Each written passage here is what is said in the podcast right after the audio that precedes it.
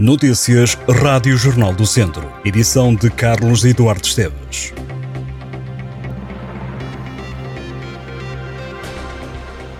Um homem de 43 anos insultou um árbitro durante um jogo da Divisão de Honra da Associação de Futebol de Viseu. Está agora impedido de entrar em estádios de futebol. Tudo aconteceu a 29 de janeiro deste ano, no jogo que opôs o Sporting de Lamego e o Nunes Pereira, a contar para a jornada 18 da Série Norte da Divisão de Honra. O indivíduo reside em Lamego, insultou a equipa de arbitragem e elementos do Nunes Pereira e acabou sancionado com a proibição de entrar em recintos desportivos pela Autoridade de Proteção e Combate à Violência no Desporto. Até ao final do processo de contraordenação, o adepto ficará afastado dos estádios e poderá ainda ser punido com uma multa que no mínimo será de mil euros e que poderá chegar aos 10 mil euros. Além de poder ter de pagar a multa, o homem pode também receber a sanção acessória de não poder entrar em estádios até um período máximo de dois anos. Caso não respeite a decisão, incorre no crime de desobediência e poderá ser detido pela polícia. Estão fechados os números da Operação Carnaval. A GNR registrou 33 acidentes nas estradas do distrito de Viseu. No total destes acidentes resultaram 8 feridos, um deles em estado grave. Não houve mortos na região de Viseu. O dia com mais acidentes foi no passado domingo, quando houve 10 sinistros. A nível nacional, a GNR registrou 1.922 acidentes, dos quais resultaram 4 mortes, 45 feridos graves e 570 feridos ligeiros. Foram apanhados 767 condutores com excesso de álcool, 412 foram detidos por superarem ao balão com uma taxa superior a 1,2 gramas de álcool por litro de sangue. O presidente da Câmara de Viseu, Fernando Ruas, foi condecorado com a medalha militar da Cruz de São Jorge, numa cerimónia que teve lugar no Regimento de Infantaria 14. O autarca social-democrata recebeu a medalha da Cruz de São Jorge, primeira classe, que lhe foi entregue pelo chefe do Estado-Maior das Forças Armadas de Portugal, o almirante António da Silva Ribeiro. Segundo a Câmara de Viseu, a condecoração é justificada pelo incentivo e preservação das relações com as Forças Armadas, promovendo e apoiando com sentido serviço público atividades que reforçam o prestígio das Forças Armadas.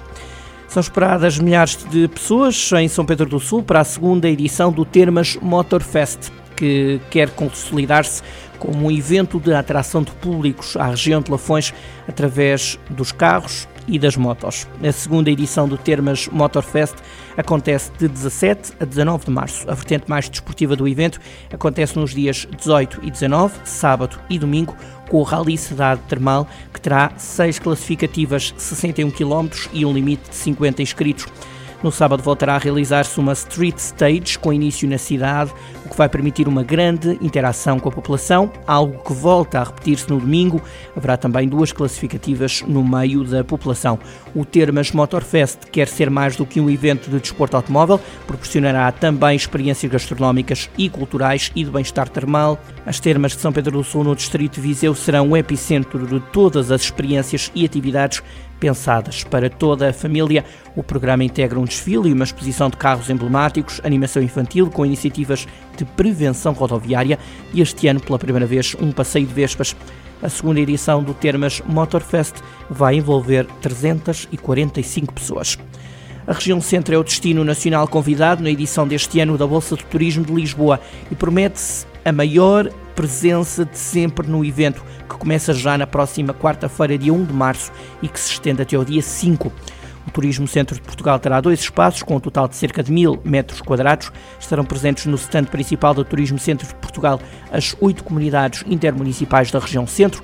A concessão do espaço obedeceu a cinco princípios fundamentais: a sustentabilidade, os materiais do stand e de todas as iniciativas, a digitalização, com o recurso constante às novas tecnologias de comunicação, redes colaborativas, diversidade e também criatividade e inovação. A Câmara de Tabuaço entregou cheques bebê a nove famílias do Conselho. A autarquia entregou um total de 14.500 euros para que os casais que tiveram recém-nascidos possam suportar as despesas relacionadas com o nascimento das crianças. Nos últimos 10 anos, a medida de apoio à natalidade já ajudou 223 agregados familiares de Tabuaço receberam cheques no valor de 325 mil 1.500 euros no total. Segundo o município presidido por Carlos Carvalho, do PST, os vales beneficiaram 275 crianças. O programa pretende ajudar os pais na compra de bens e serviços que sejam indispensáveis ao desenvolvimento dos filhos recém-nascidos, nomeadamente consultas médicas, medicamentos, artigos de higiene, puericultura, mobiliário, alimentação, vestuário e calçado. Os vales atribuídos têm valor de 5 e de 10 euros e podem ser utilizados em estabelecimentos do Conselho de Tabuaço que tenham aderido à iniciativa. Cada família tem o direito de receber 1.000 euros pelo primeiro filho, 1.500 euros pelo segundo e 2.000 a partir do terceiro filho.